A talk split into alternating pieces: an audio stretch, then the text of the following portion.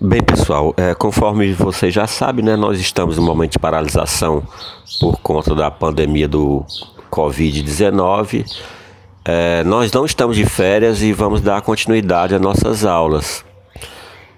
Está disponível no Unifor Online tanto material didático quanto eu vou disponibilizar alguns podcasts, né, ou seja, aula em áudio e que vocês poderão acompanhar e um trabalhinho com como a gente já fez anteriormente, análise fílmica baseado no principal tema da, das nossas discussões atuais, que é a progressão de regime. É, então a gente vai, vai discutir o sistema progressivo, né, que é adotado pelo nosso país, o livramento condicional e a remissão, basicamente, nessas próximas aulas. É, não percam essas aulas, pessoal, porque elas serão consideradas como aula dada, certo? Então fiquem atentos, tirem dúvidas via Uniform Online ou eu vou abrir um fórum para tirar dúvida e vamos lá, né? Eu peço só um pouquinho de desculpa porque hoje eu tô com a rinite alérgica, como sempre, né? E pode ser que atrapalhe um pouco a gravação, mas vamos lá tentar.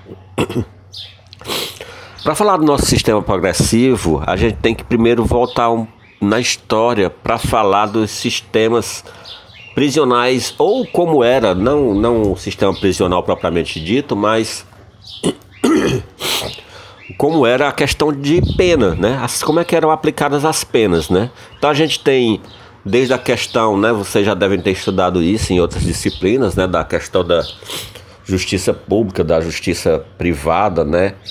É, ou justiçamento que recaía sobre o próprio corpo do delinquente, ou pagava com a própria vida, ou era decepada mão, né? Temos a própria lei de Talião que falava olho por olho, dente por dente, né? Então existiam penas de mutilação, ou a pessoa era escravizada.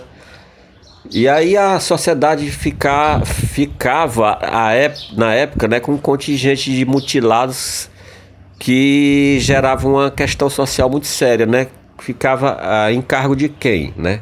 A, essas pessoas. Então surge a pena privativa de liberdade como um grande avanço. Então, se vocês buscarem esse histórico da pena privativa de liberdade, a gente vai perceber uma íntima ligação com o direito canônico. Ou seja, a restrição da própria liberdade daquele delinquente. É, seguindo na história, a gente tem o, a, os sistemas prisionais. Né? A gente tem três sistemas que podem ser considerados principais: o sistema filadélfico, né?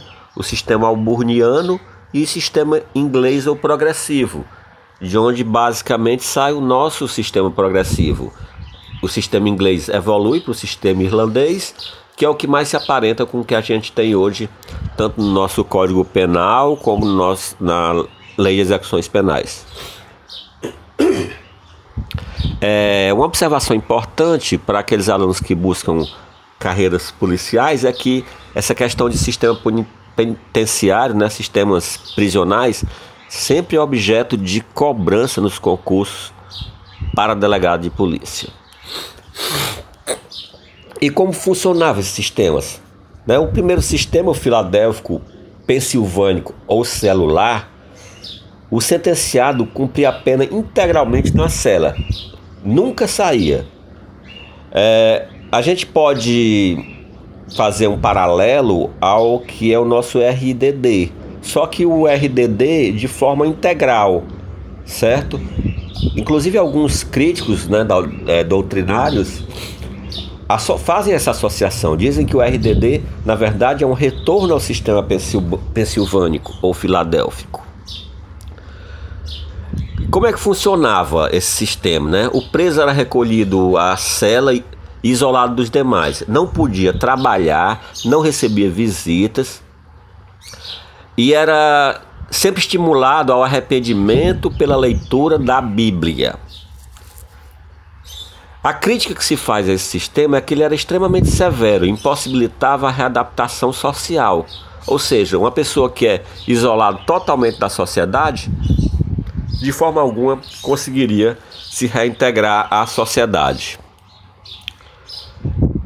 É, evoluindo na, na história, a gente chega no sistema alburniano, que já difere um pouco do, do sistema pensilvânico. Pois no alburniano, durante o dia, o preso trabalhava. É, ele se recolhia de forma isolada e em silêncio somente no período noturno. Vocês podem encontrar algumas pessoas, alguns, doutrinadores, é, nomeando esse sistema alborniano de Silent System. Então, é, e é daí que surgem os códigos mímicas né, de comunicação dos presos dentro dos, dos ambientes prisionais. É, esse, esse, sistema surge em Nova York, nos Estados Unidos, né? O nome Alborniano é o nome da penitenciária onde ele foi adotado, penitenciária de Alborn. Como eu disse, né? Os presos trabalhavam dentro de suas próprias celas inicialmente e depois evoluíam para trabalho em grupo, mantendo sempre o isolamento noturno. A regra desse sistema era o silêncio noturno. A crítica que se faz a esse sistema é em relação a essa questão do isolamento e o silêncio. Ora, é, é da própria natureza humana a comunicação, né? Então, isso é uma, é uma crueldade, né? A gente pode perceber aí um desrespeito à questão da dignidade da pessoa humana. Evoluindo um pouco na história, a gente chega no sistema inglês ou progressivo, né, então, onde há um período inicial de isolamento, né, e começa a ser cumprida a pena em cela né, isolada, sem dela sair. Isso é um estágio, né? Então, a, a partir de um determinado momento, o preso sai desse isolamento e começa a trabalhar durante o dia e recolher-se à cela no período noturno. Então, depois de cumprida a parcela da pena, ele era colocado em liberdade condicional. É daí a gente fazer esse paralelo com o nosso sistema é, adotado hoje no, pra, no Brasil. Né? Esse sistema surge no início do século XIX na Inglaterra. É, e ele tinha três fases, né? Período de prova, onde o preso era completamente isolado.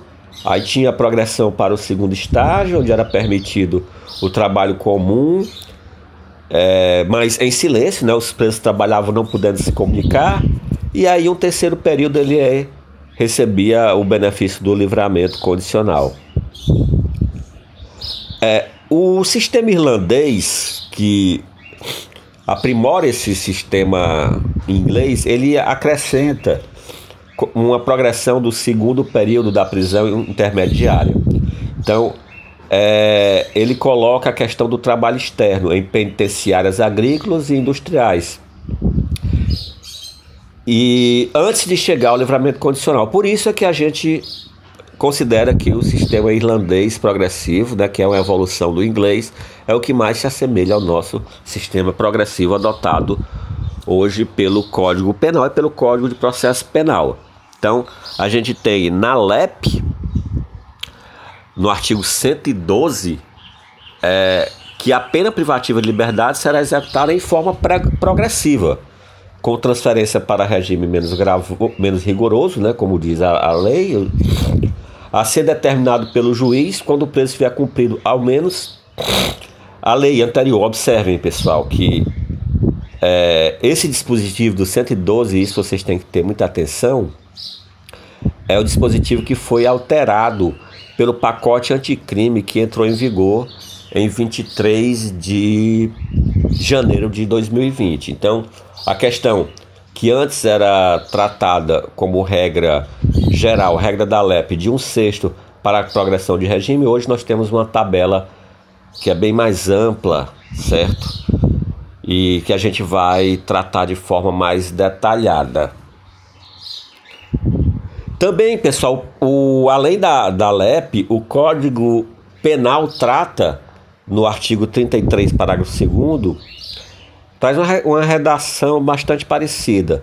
Esse parágrafo 2 do artigo 33 traz que as penas privativas de liberdade deverão ser executadas em forma progressiva, segundo o mérito do condenado, observados os seguintes critérios e ressalvados as hipóteses de transferência a regime mais rigoroso. Esses critérios que fala tanto o artigo 33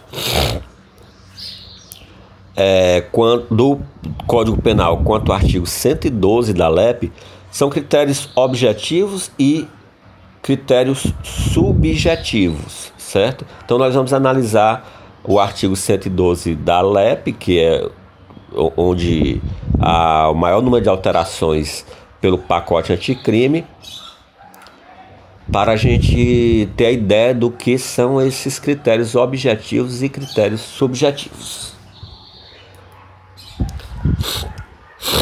Em relação à questão de sanções penais, a gente está tratando de, de pena, né, pessoal? Fazendo a, a.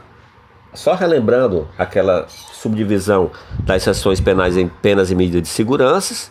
E das penas a gente pode subdividir as penas em privativas de liberdade, restritiva de direito e multa. E a gente está tratando do sistema progressivo que vai se aplicar a pena privativa de liberdade. Essas espécies de pena, só para relembrar, nós já vimos, elas estão lá no artigo 32 do Código Penal. Quanto à questão dos conceitos das penas, das penas privativas de liberdade, é, também a gente já teve uma ideia do que vem a ser isso, né? Das, a gente tem três modalidades, né? Reclusão, detenção e prisão simples. E que seria, em todos os casos, né, uma modalidade de sanção penal que retira do condenado o direito de locomoção. Em razão da prisão por tempo determinado. Isso é importante, essa questão de ser por tempo determinado.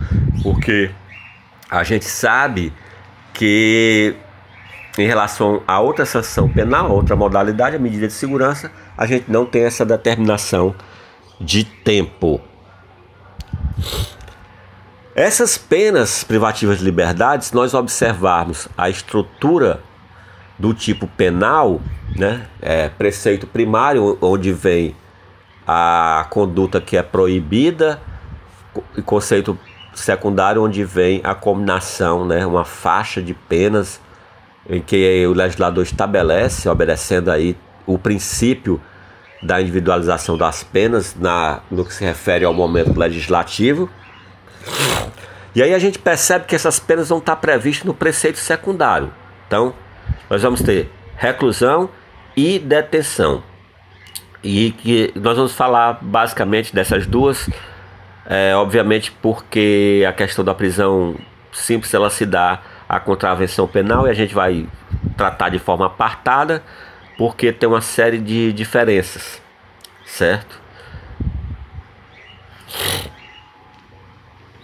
Se, se vocês é, quiserem o fundamento legal do que, que vem a ser é, crime e contravenção penal, vocês vão encontrar no artigo 1 da Lei de Introdução a Contravenções Penais. Então, é, aliás, Lei de, de Introdução ao Código Penal, desculpem, que diz o seguinte: considera-se crime a infração penal a que a lei combina pena de reclusão ou de detenção, quer isoladamente, quer alternativamente, ou cumulativamente com pena de multa. E contravenção, a infração penal a que a lei combina isoladamente pena de prisão simples ou multa, ou ambas, alternativa ou cumulativamente. Então, observe que o que é, determina a diferença entre um crime e uma contravenção penal é no momento em que o legislador estabelece no preceito secundário se, aquele, se aquela conduta vai ser apenada com detenção ou reclusão ou se vai ser apenada com prisão simples, essa última sendo considerada contravenção penal. Então, o que vem ser é essa modalidade de pena de reclusão? Ela é aplicada a crimes, né, como a gente pode, é, pode perceber com a leitura do artigo 1 da Lei de Introdução ao Código Penal e aplicadas a crimes mais graves, né? Então, a reclusão ela é reservada para os delitos mais graves. Em relação ao regime de cumprimento, o artigo 33 do Código Penal estabelece que a reclusão será cumprida no regime fechado, semiaberto ou aberto. E observar, pessoal, que se por um acaso ocorre um concurso material de crimes, onde nós temos é, um condenado que é apenado com uma pena de reclusão, um concurso material com o crime que é apenado com a pena de detenção, é, a gente tem que aplicar primeiro a, a, a mais grave, certo? Isso por uma questão lógica.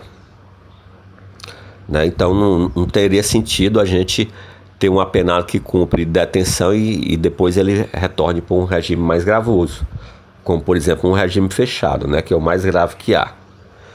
Em relação a efeitos da condenação, também a, a questão da pena ser de reclusão tem é, é, interfere nos efeitos da condenação, né?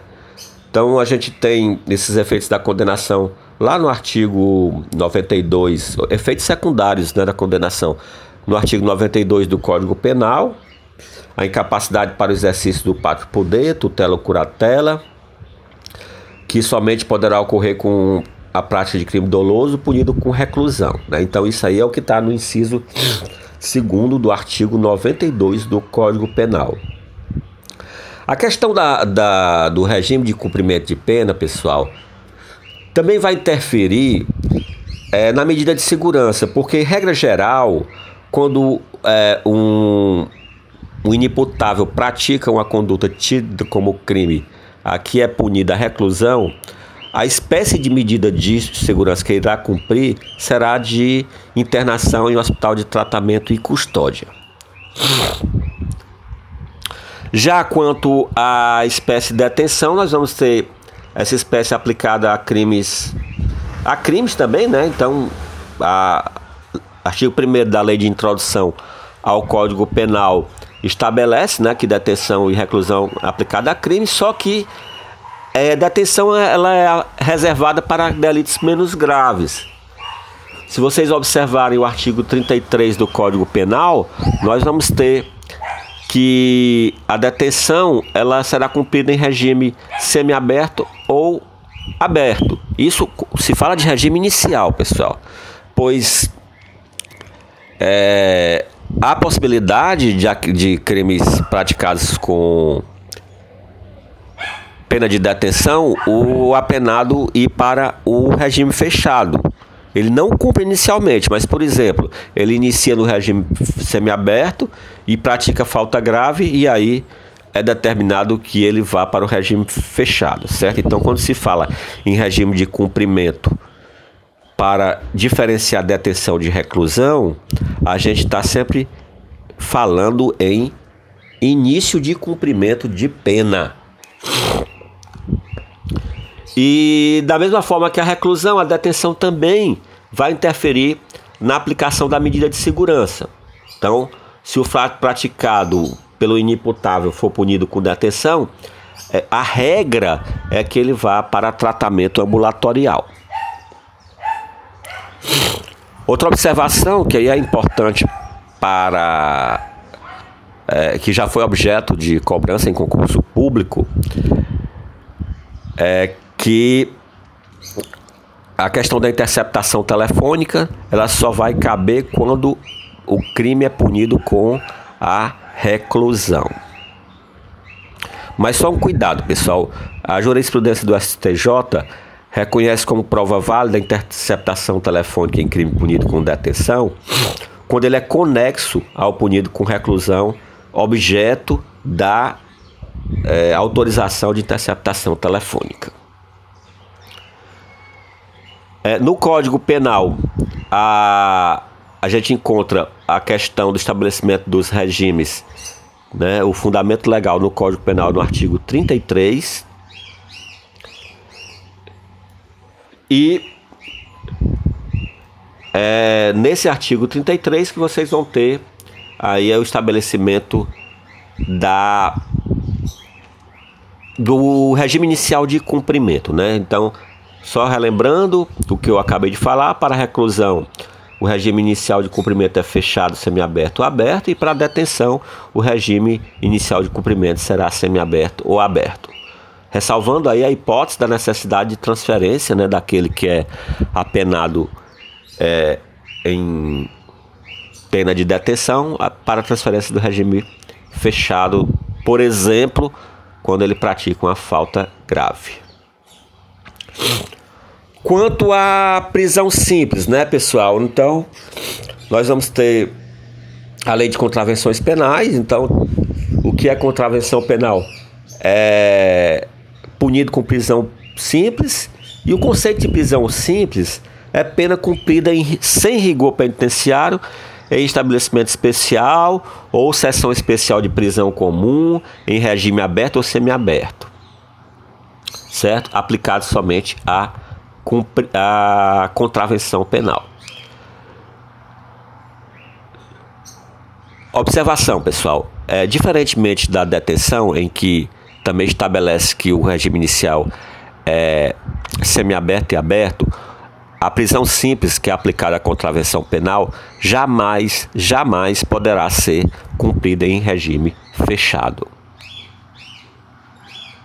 Também a diferença da prisão simples para as demais espécies de pena, reclusão e detenção é o tempo de cumprimento, né?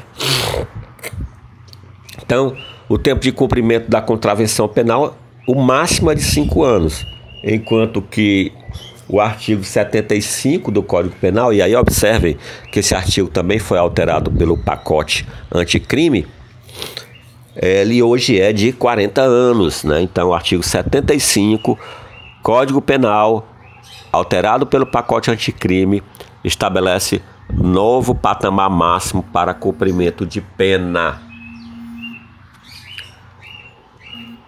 40 anos.